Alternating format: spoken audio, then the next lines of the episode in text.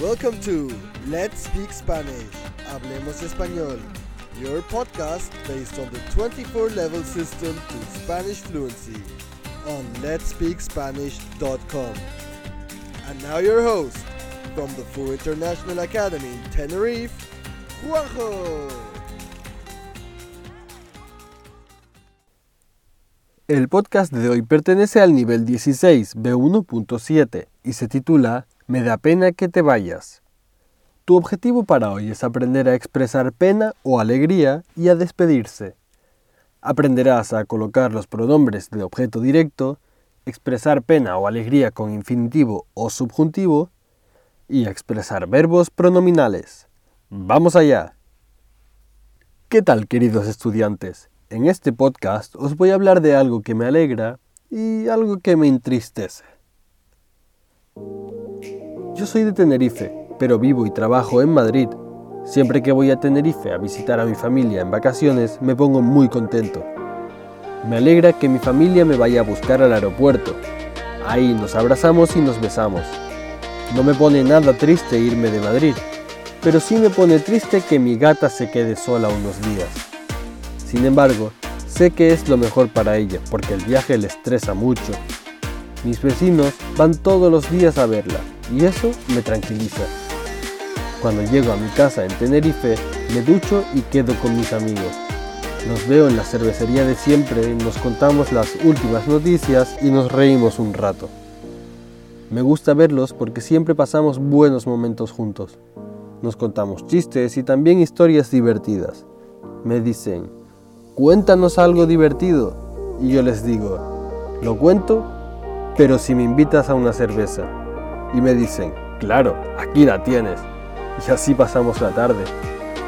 Me da mucha pena despedirme de mi gente cuando vuelvo a Madrid. Les digo, bueno chicos, hasta la próxima. Y me dicen, qué pena que te vayas. Quédate.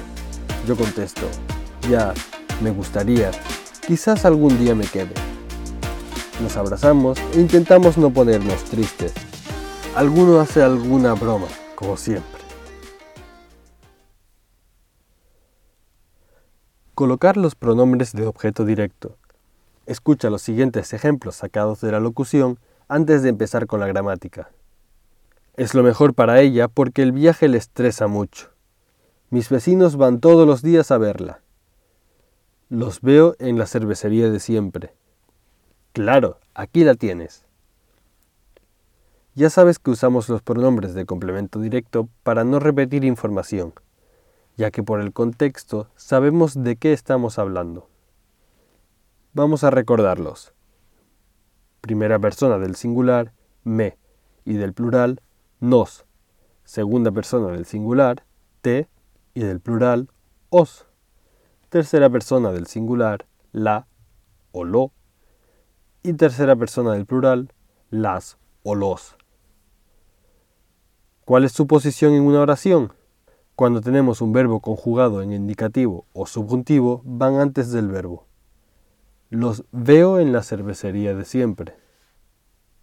Con el verbo en imperativo afirmativo van junto al verbo, formando una sola palabra. Apaga la calefacción, ya hace calor.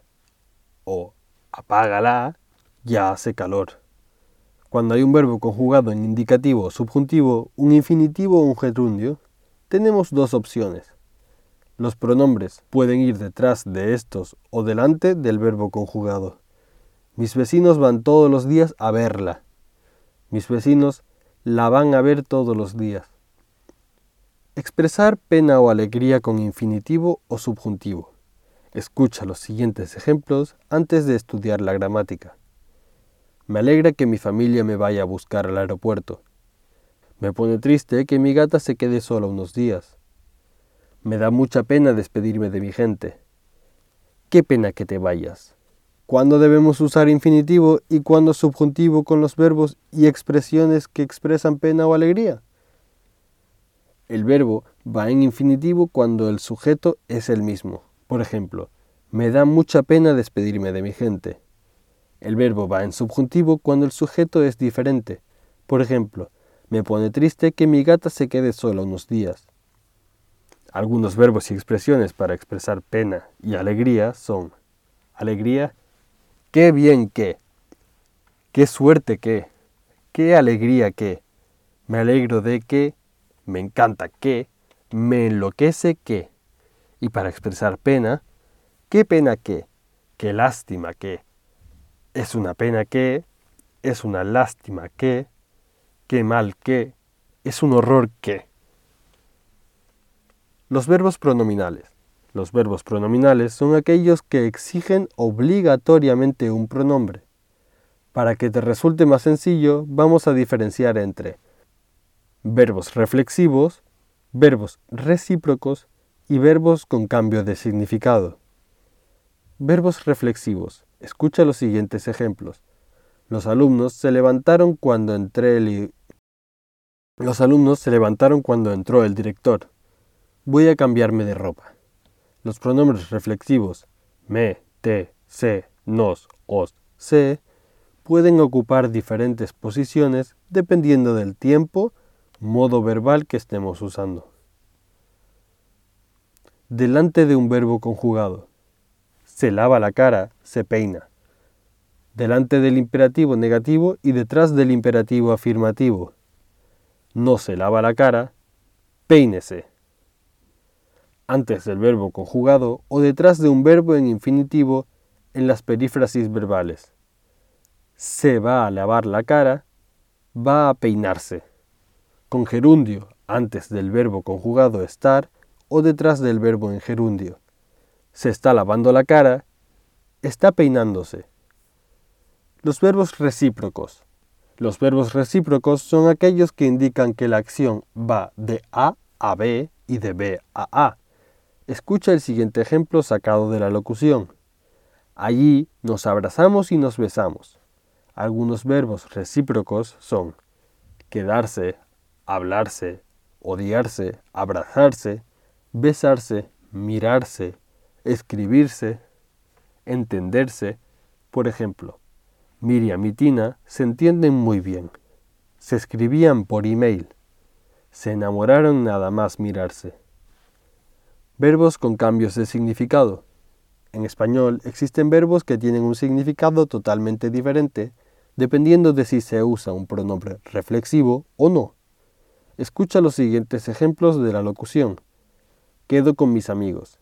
Intentamos no ponernos muy tristes. Algunos verbos con cambios de significado son dirigir, ser la persona que toma las decisiones. Por ejemplo, el señor Gómez es quien dirige la empresa. Dirigirse hacia un lugar o hablar con alguien. El señor Gómez se dirige a su despacho. El señor Gómez se dirige a sus empleados de forma muy amable. Ir, desplazarse hacia un lugar. Mañana voy a las montañas con mis primos. Irse, marcharse de un sitio. Me voy que mañana tengo que trabajar. Quedar, contratar una cita, faltar tiempo, sobrar algo o resultado. Quedo con mis colegas para tomar unas cañas. Queda media hora para que empiece el concierto. No queda queso, hay que comprar. Quedaron tres a dos. Quedarse, sentirse o no marcharse. Se quedó muy triste cuando le escuchó decir eso. Se quedaron en casa porque hacía mucho frío. Ahora, escucho otra vez la locución.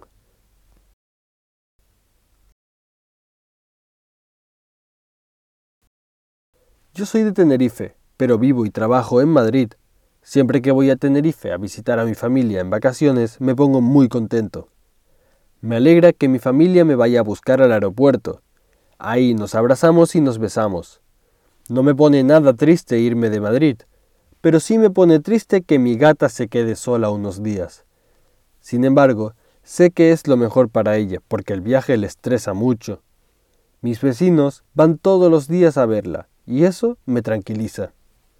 Cuando llego a mi casa en Tenerife, me ducho y quedo con mis amigos. Los veo en la cervecería de siempre, nos contamos las últimas noticias y nos reímos un rato. Me gusta verlos porque siempre pasamos buenos momentos juntos. Nos contamos chistes y también historias divertidas. Me dicen, cuéntanos algo divertido. Y yo les digo, Lo cuento, pero si me invitas a una cerveza. Y me dicen, claro, aquí la tienes. Y así pasamos la tarde. Me da mucha pena despedirme de mi gente cuando vuelvo a Madrid. Les digo, bueno chicos, hasta la próxima. Y me dicen, qué pena que te vayas, quédate. Yo contesto, ya, me gustaría, quizás algún día me quede.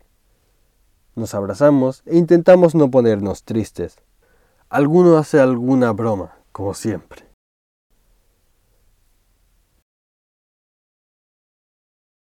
Hasta aquí nuestro podcast de hoy. Puedes encontrar más información en nuestra transcripción. Un saludo a todos y a todas y hasta pronto. This podcast belongs to the 24 level system to Spanish fluency. To get more information and the full transcript of this episode, head over to our website at letspeakspanish.com. Thank you for listening and hasta la próxima.